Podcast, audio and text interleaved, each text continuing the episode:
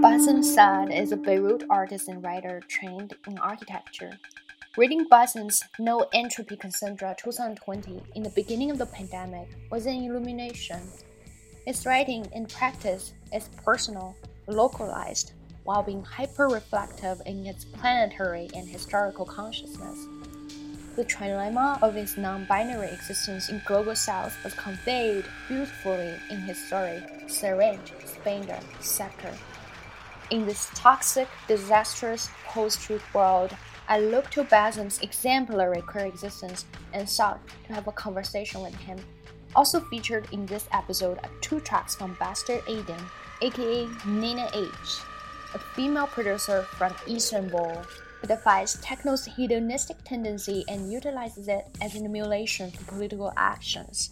She samples Chilean feminist protest chant against misogyny in the Middle East and addresses issues around Israel's illegal annexation of private Palestinian land by amplifying its invisible warfare.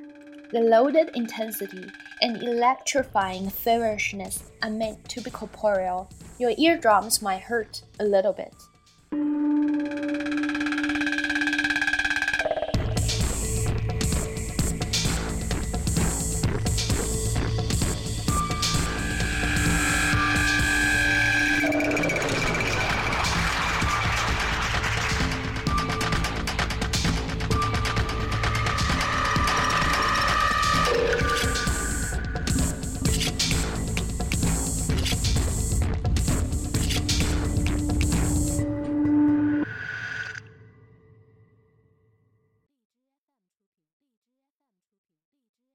Cross-pollinated species, transmutable beings, androgens, androgens, and humans thrive in the infinite space between heaven, heaven and earth,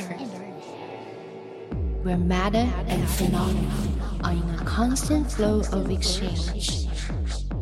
Body. As an expression of the shape and the logic of the cosmos is cultivated with porosity and fluidity unifies yin and yang, yin and yang, sense, depth, and pleasure. The progressive speculation we break epistemic truckling and sensory deprivation to articulate the future beyond popular cliches. We think on a terrestrial scale to form an intimate solidarity with our surroundings. To hold space.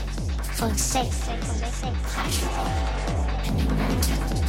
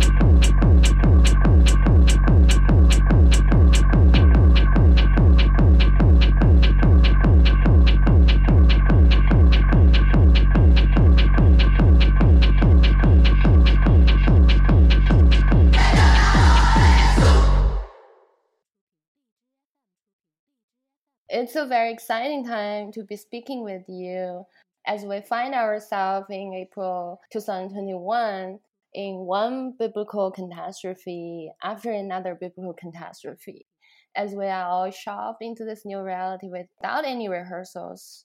So more and more we find our historical consciousness that being evoked.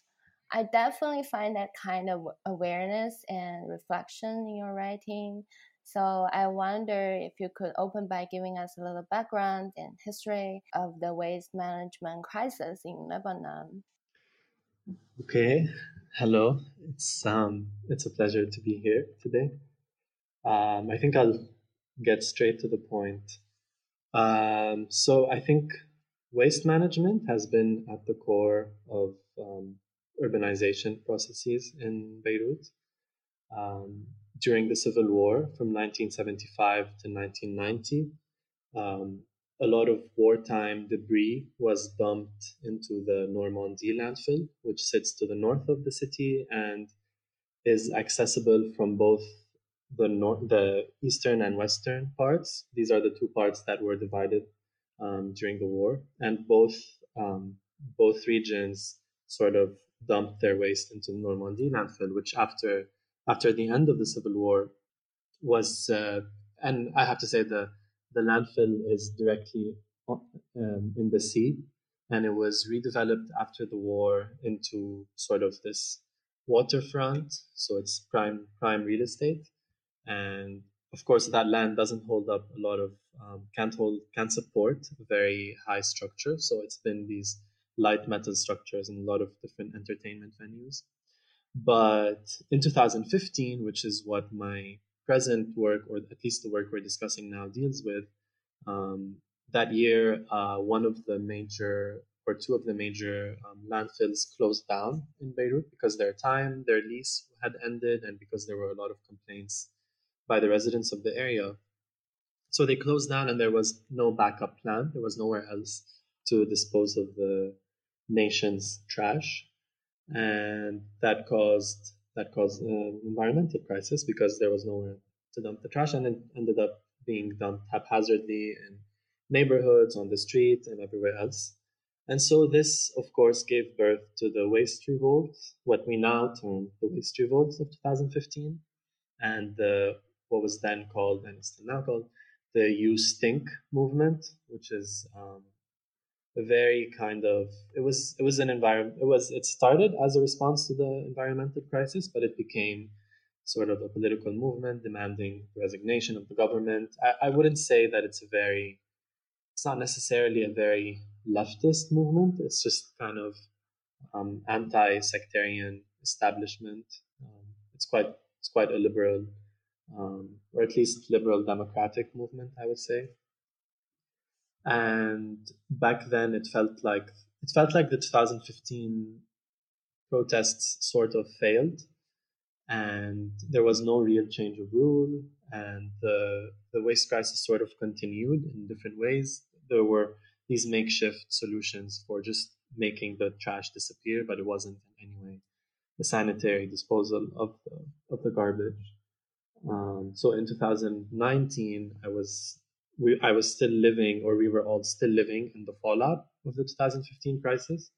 And it felt like there were these, every couple of months, we would hear um, reports about some kind of new toxin that was discovered or some kind of condition that would appear in a certain area. So it really felt like um, the degradation was ongoing and that we were still living in this mess and we are still now, but now the, there are so many other conditions that define the historical moment in Beirut.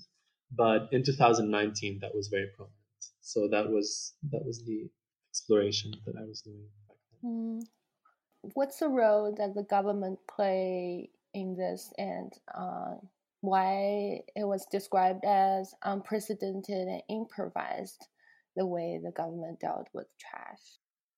Well, it was improvised because um, one of the they opened up two new landfills, and they were both done in a very short span of time. I think there were a lot of a lot of different environmental groups um, tried to raise awareness around the dangers of such a makeshift and ad hoc um, landfilling process, and both of the landfills, the Jdeida landfill and the Costa Brava landfill, are on the outskirts of Beirut and they're directly into the Mediterranean Sea. The, it's really funny because the Naameh landfill is quite literally inside the airport. The airport is right on the is on the sea, and so the the airplane runways um, are adjacent to the coast and the Costa Brava landfill is sort of sandwiched between the the runways and the sea. Um, and that's the first thing. That's the first whiff of city that you that you experience when you land in Hariri International Airport. So yeah, it, it, was. I wouldn't say it was unprecedented. There's a long history of this kind of landfilling, starting with the Normandy landfill that I just mentioned, but it was it was maybe taken to new extremes. Mm. It was uh, there's a really great summation in your article said it's a medieval waste disposal processes with a contemporary logic. Yeah, in 2018, China has initiated a ban on importing waste. So that decision led to a global reshuffling of the movement of waste. This change forced the global north to redirect its trash to somewhere else in the south. And also mentioned that um, African and Southeast Asian migrant workers are really the ones who are doing the care and reproductive work in your home country. Could you tell us a little bit more about how care, toxic waste, and racialized labor connected in the context of Beirut? Yes, for sure. Um, but before before that, maybe I think I want to go back to where you mentioned that it was a medieval form of waste disposal. And what uh, this is something that one Guardian reporter, um, that was his way of describing the situation in Beirut. I would disagree. I think it's a very contemporary and a very speculative um, mode of doing uh, infrastructural or waste management. It's this sort of you dump the waste, it, it's kind of a catastrophe, everyone panics, but you know that in the long term, this land will become very profitable because it's reclaimed land from the sea that you um, that you have reclaimed without without really spending a lot of money to to reclaim it properly or not properly, but to reclaim it in a way that's sound or structurally sound. It just happens through the waste, and then you're still able to make a lot of money from the from the reclaimed land. Um, but going back to the to our discussion of care work, um, so Lebanon uh, has, similarly to several other countries in the region, similarly I think to Jordan, Saudi Arabia, and some other countries in the Gulf, has what is known as the kafala or sponsorship system for migrant work, and that it's a type of contract that the migrant worker enters into where they sign they sign some documents before they leave their country and then upon arrival sometimes the documents are sometimes they're not translated to a language that they fully understand and they become legally tied to a lebanese citizen. And that lebanese citizen is their sponsor. So that is why it's called the sponsorship system. But um, this allows for a lot of this creates room for there's no there's no legal oversight there's no worker control um, and this is especially egregious in the case of um, domestic workers. So, migrant domestic workers who carry out um, care work and sanitation work in, in households, um, they are under the kafala system, which um, allows their sponsor to um, be in possession of their passport. So, sometimes their passports are withheld from them and they anyway they their their workspace is the private sphere or the household of the sponsor so there isn't a way like the, this workspace isn't public in any way it's behind closed doors. Um, there are there are very way there are very few ways to enforce any kind of um, supervision of the work practices that are being propagated there. And it's worth mentioning also that migrant workers don't have a right to organize or don't have a right to form a union in, in Lebanon because Lebanon, Lebanon isn't party to the international labor labor organizations. I forget whichever treaty would allow for migrants to form a union within the country. And so it's a it's a very it's a system that propagates terrible and egregious human rights abuses, and this has led to the death or suicide to thousands of migrant workers. There's a lot of activism on the ground that is taking place, but of course, it is stymied by the different um, legal restrictions.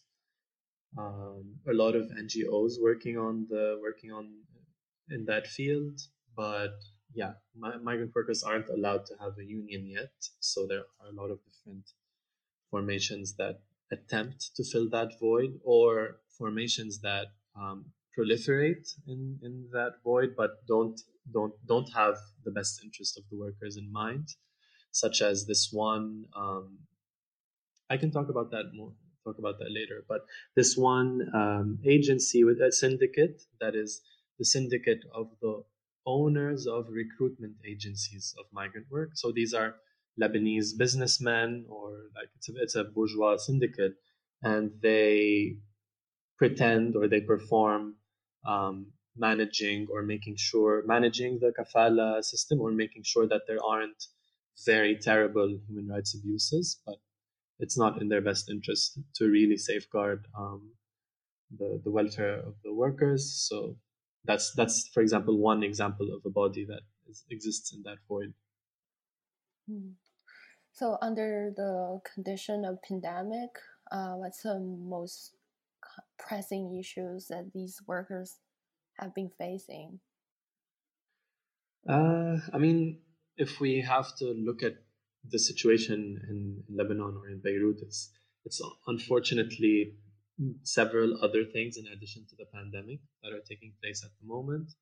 There is the economic collapse, which has led to a, a really high hyperinflation. Um, and that means that a lot of so the way the kafala system was set up before the collapse it allowed because of the difference in purchasing power between the Lebanese between Lebanon and the countries of the workers and also because there isn't a minimum wage guaranteed to the workers that allowed even middle income to lower middle income Lebanese households that allowed them to have um, a domestic worker who lives inside the house.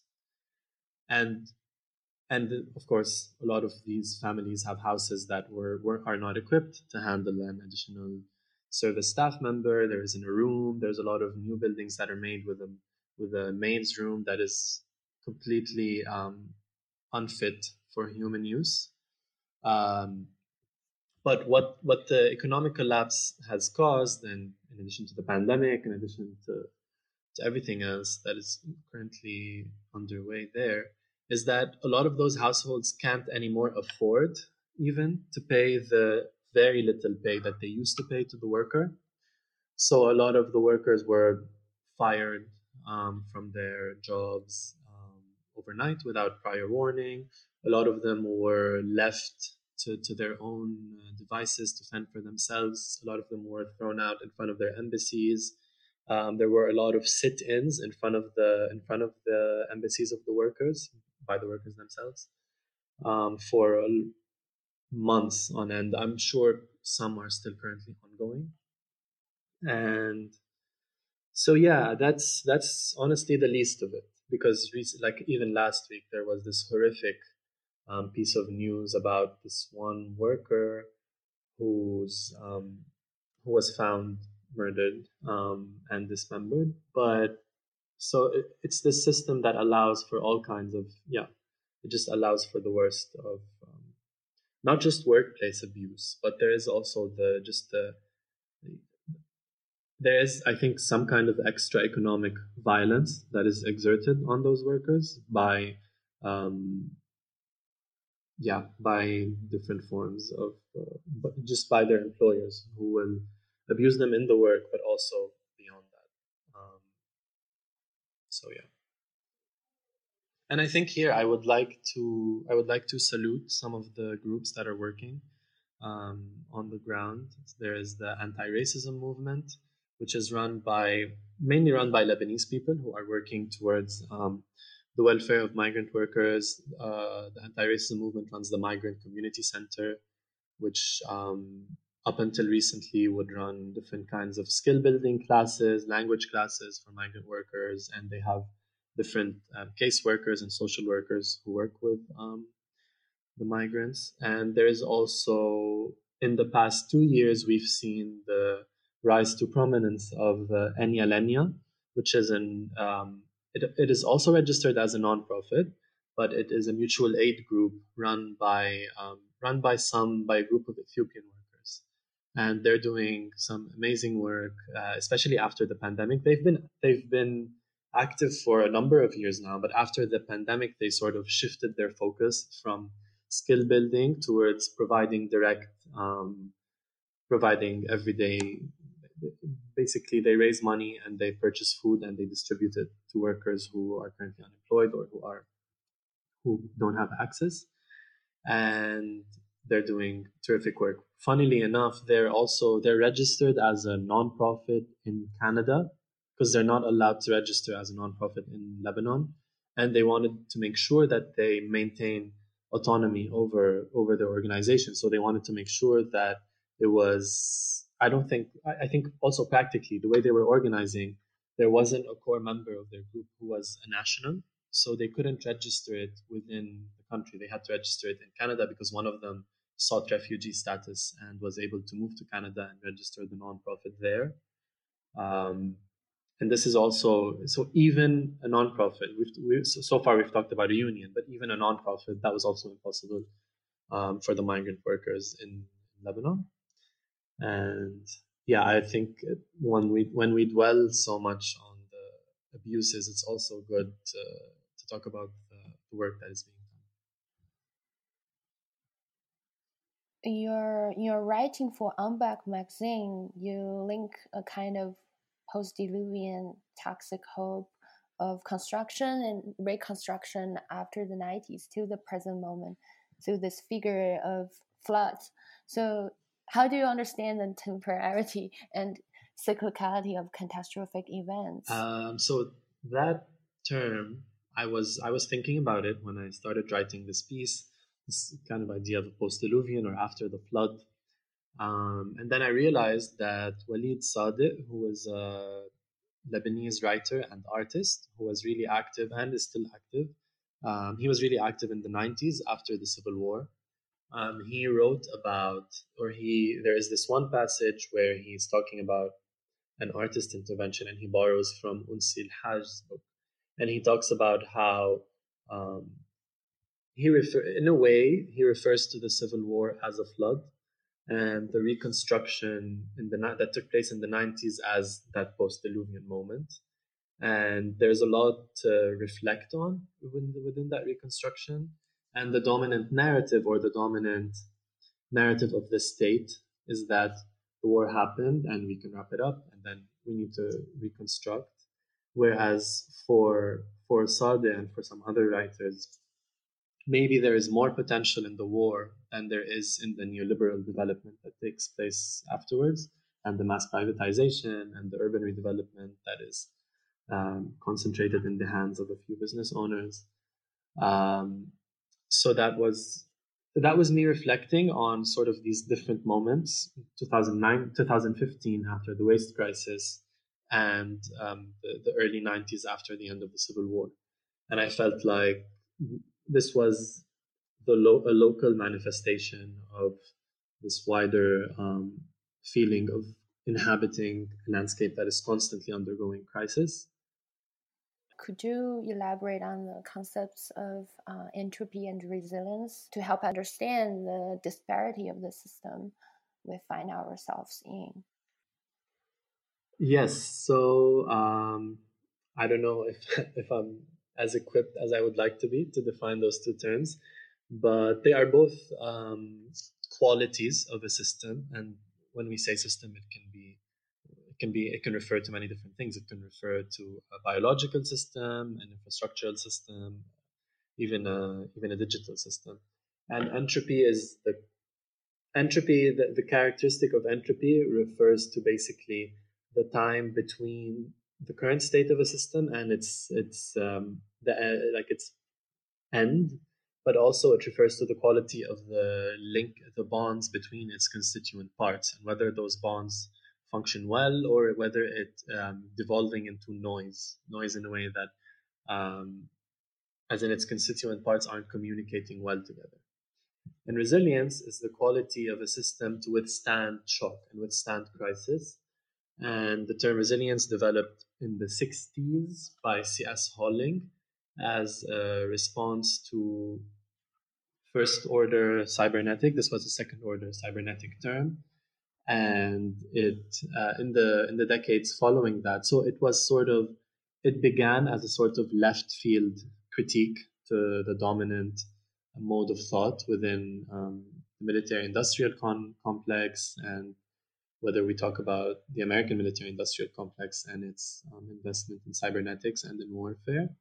So it was sort of a critique of the dominant mode, and it was it advocated for a more adaptive and more open and a less adapted for models that can work with uncertainty. Um, but in the decades following that, there was more and more there was increasing resonance between um, resilience and sort of neo, um, neoliberal thought uh, embodied by Friedrich Hayek. And um, so, yeah, so now the way we now look on resilience, or the way we now critically look on resilience, is um, as a term or a rhetoric that can reify and normalize crisis. So instead of instead of us as political actors and political subjects, instead of us being um, instead of us somehow being able to hope for progress or change or improvement or if, if we were to go the more reformist route instead of us being able to even think of that or think of change and improvement we constantly need to think of crisis management and we need to exist with risk um, so how, how did you develop your sensitivity and awareness to this kind of scope?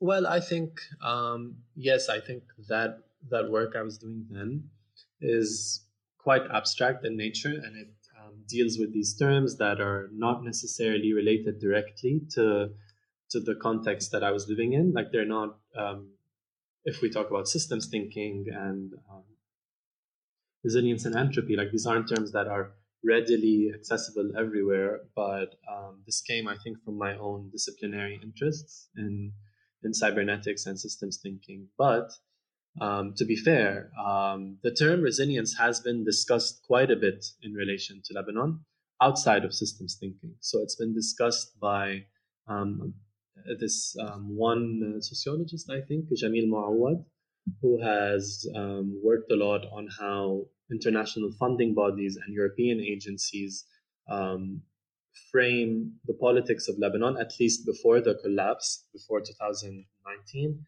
as as a situation of resilience. Like Lebanon was always thought to embody this kind of resilient state that can um, escape full on uh, civil war. I mean, at least after the 90s, like it can escape full on uh, war and civil strife and extremism.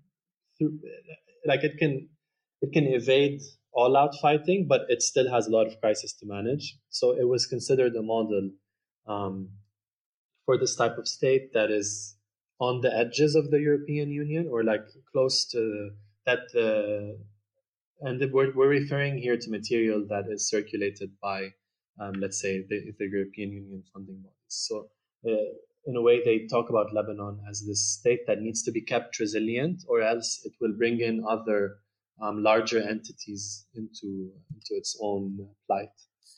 Um, and what that usually refers to is it just means the propagation of the status quo, of the continuation of the sectarian uh, clientelist system, of further um, privatization and neoliberal development. So, yeah, I think I was thinking of resilience in those two levels. So I was thinking of it in relation to Lebanon, but also generally in relation um, as a discourse that frames the current moment globally. In our last conversation, we talked a little bit about working abroad and not having a perennial role in domestic space.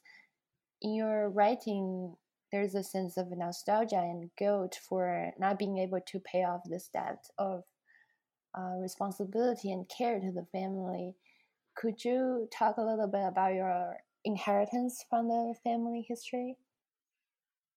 Um, I rarely talk about that actually, so it's a, it's a specific question for me. I think back then the text you're referring to, um, around that time I was feeling a lot of guilt about having to travel or traveling while my mother was sick in Beirut. I think now I still feel that kind of guilt because my father is um, is in is in Beirut and I'm here in Berlin. But I think I've kind of gone beyond that at some point because it feels like there's no other way to survive. If I need to if I need to be able to support my family, I won't be able to really um, practice in Lebanon. So, yeah. Uh, what does domestic space mean to you growing up queer in Arabic world? This is, I think it's difficult for me to answer that, but I would say that in Beirut and in many other cities where um, queer existence isn't really um, acknowledged or accepted widely due to different laws or due to different um, uh, societal norms, uh, and and also property relations and economic relations. Um, due to all these things, where wherever queerness isn't really accepted, or um, what happens is that queer spaces end up being private spaces. So there are a lot of private businesses and a lot of private venues that allow for all the spectrum, all all, all uh, the notches of the spectrum of queerness to exist, but that's more difficult in public space. Um, and it feels like sometimes it feels like being queer is or like being openly queer is a luxury that only a certain class of people can afford but yeah i think that would be i think that's one way of thinking of space or domestic space in relation to um, a queer life i really like your meta self-awareness and ability to hold extreme dualism i think i'm constantly seeing this kind of queer spirit being reflected in your work. Um, that kind of ability to be playful and transgressive without any immediate and strong identification. How, how about the, these mental states of queer characters in your work? Uh, some of them were described as paranoid, some of them were described as intoxicated. You also mentioned something called queer fear what does this affective states mean to you and your queer protagonists? I was telling you now that I was kind of blown away by that question because I hadn't necessarily picked out on how I've somehow assigned different bodily or affective states to the protagonists in each work that I've made. Um, and it's funny that you've picked out paranoid, intoxicated, because in my most recent film, the film is called Congress of Idling Persons. So now there's like this idling subjectivity as well. And if anything, I wouldn't say all those categories are like inherently queer, but the way I've approached them is through some kind of queer element. But for me, what's really important about them is that they're bodily states that are very different from a bodily state that is productive. Like they're they're not a bodily state that they're not that of someone that's actively producing value, or at least not in a very narrower sense. Um, they're not the bodily state that you um, that you're in when you're when there's business as usual and when things are going um, according to when things are going as the status quo. So there is like some kind of I feel like yes, I have tended towards um, exploring these states that are somehow on the margins. So we are over a year into the pandemic. We have been witnessing a lot of shifts um, in our personal lives and in the big wild world. Uh, so we are probably again in a post-diluvian moment.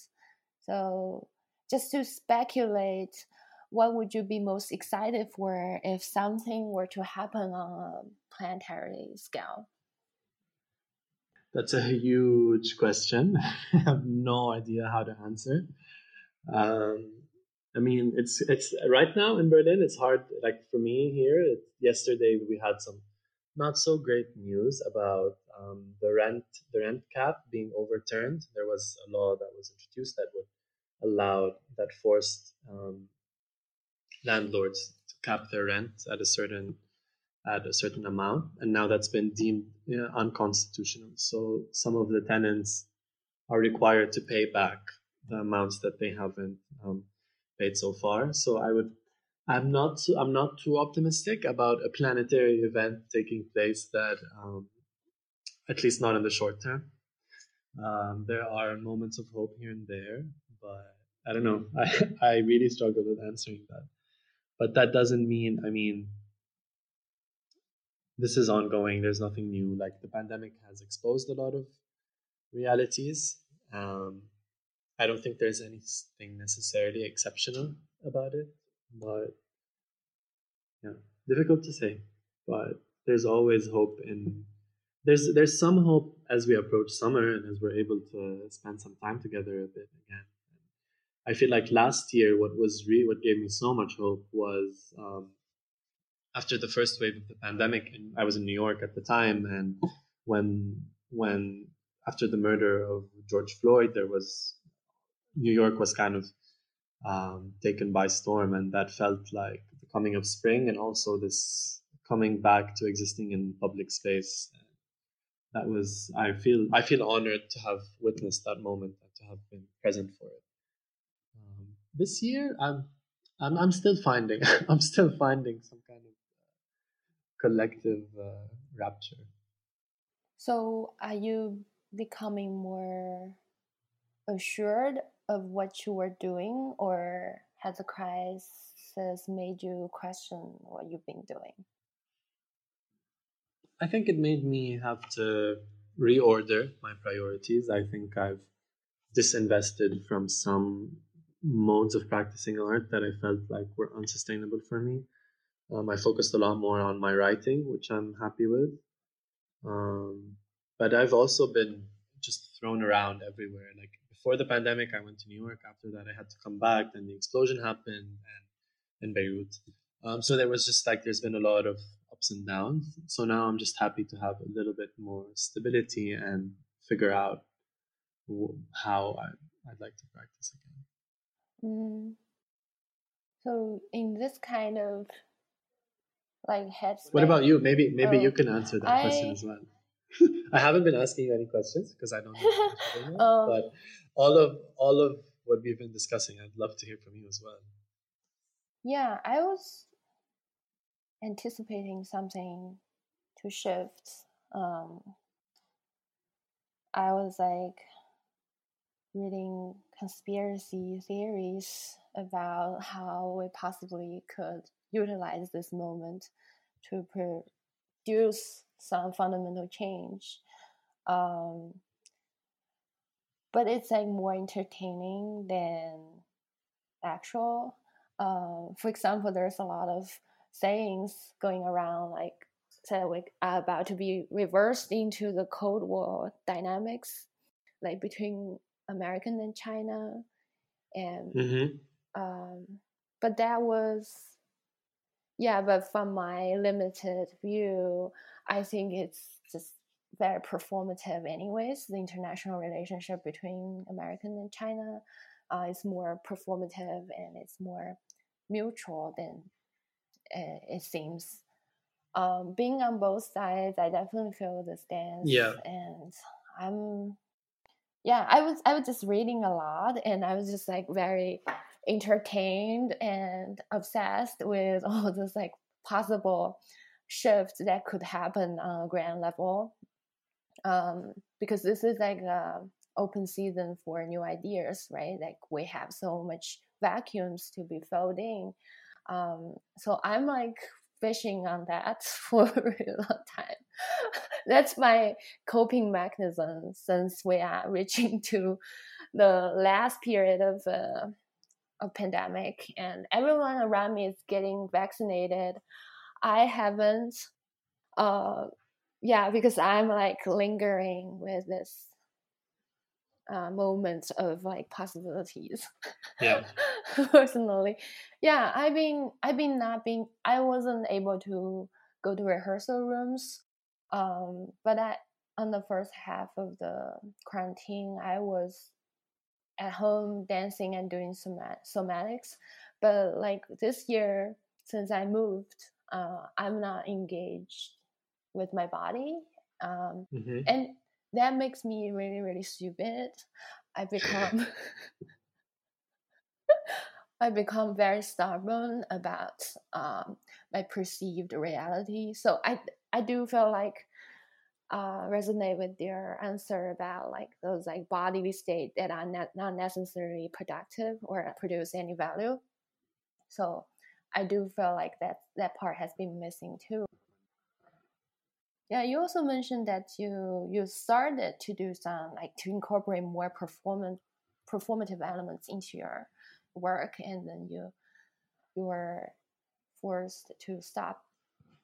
Yeah, because definitely. I mean, uh, when I was in New York doing the IBEAM residency, I was considering more and more um, working in performance uh, formats, but I re- kind of retracted from that um, as we went indoors and were locked up. But now that things are opening up again, I'm, I'm I mean, now that I've gone into the the pandemic mode, I feel like I'm I've, I've told myself that I don't want to necessarily to work a lot more in performance uh, mediums, but now I've like right now I have an invitation to do that, so I'm I'm sort of I think I'm trying to readjust um, to the fact that we can have some kind of assembly or some kind of um, art space assembly. Um, but yeah, it's difficult. I'm not sure. I'm not sure yet. What what do you think you need to cope with in the future? Because you got so used to the pandemic. Well, I mean, with performance anyway, I wasn't. I'm not. I was never trained in performance, so I was already new and shaky territory for me. And now I'm not so sure. I feel like we're so up in the air about everything that it's hard to get your mind in a space when you're like, I'm gonna try out this new medium and gonna start working towards it. So I don't know. I feel like the uncertainty isn't uh, is a lot to deal with. Yeah, for me, it's hard for me to shift from like a minimalist survival mode back to like how New York supposed to be. Yes, sure. um, I'm kind of like really like I think now I'm living downtown New York, but it feels like some suburb. um, but I, I started to really like this kind of dystopia emptiness. Yeah, have you been making friends? Uh, do you have what kind of like assembling or like connection or so, like modes of solitude you are looking for?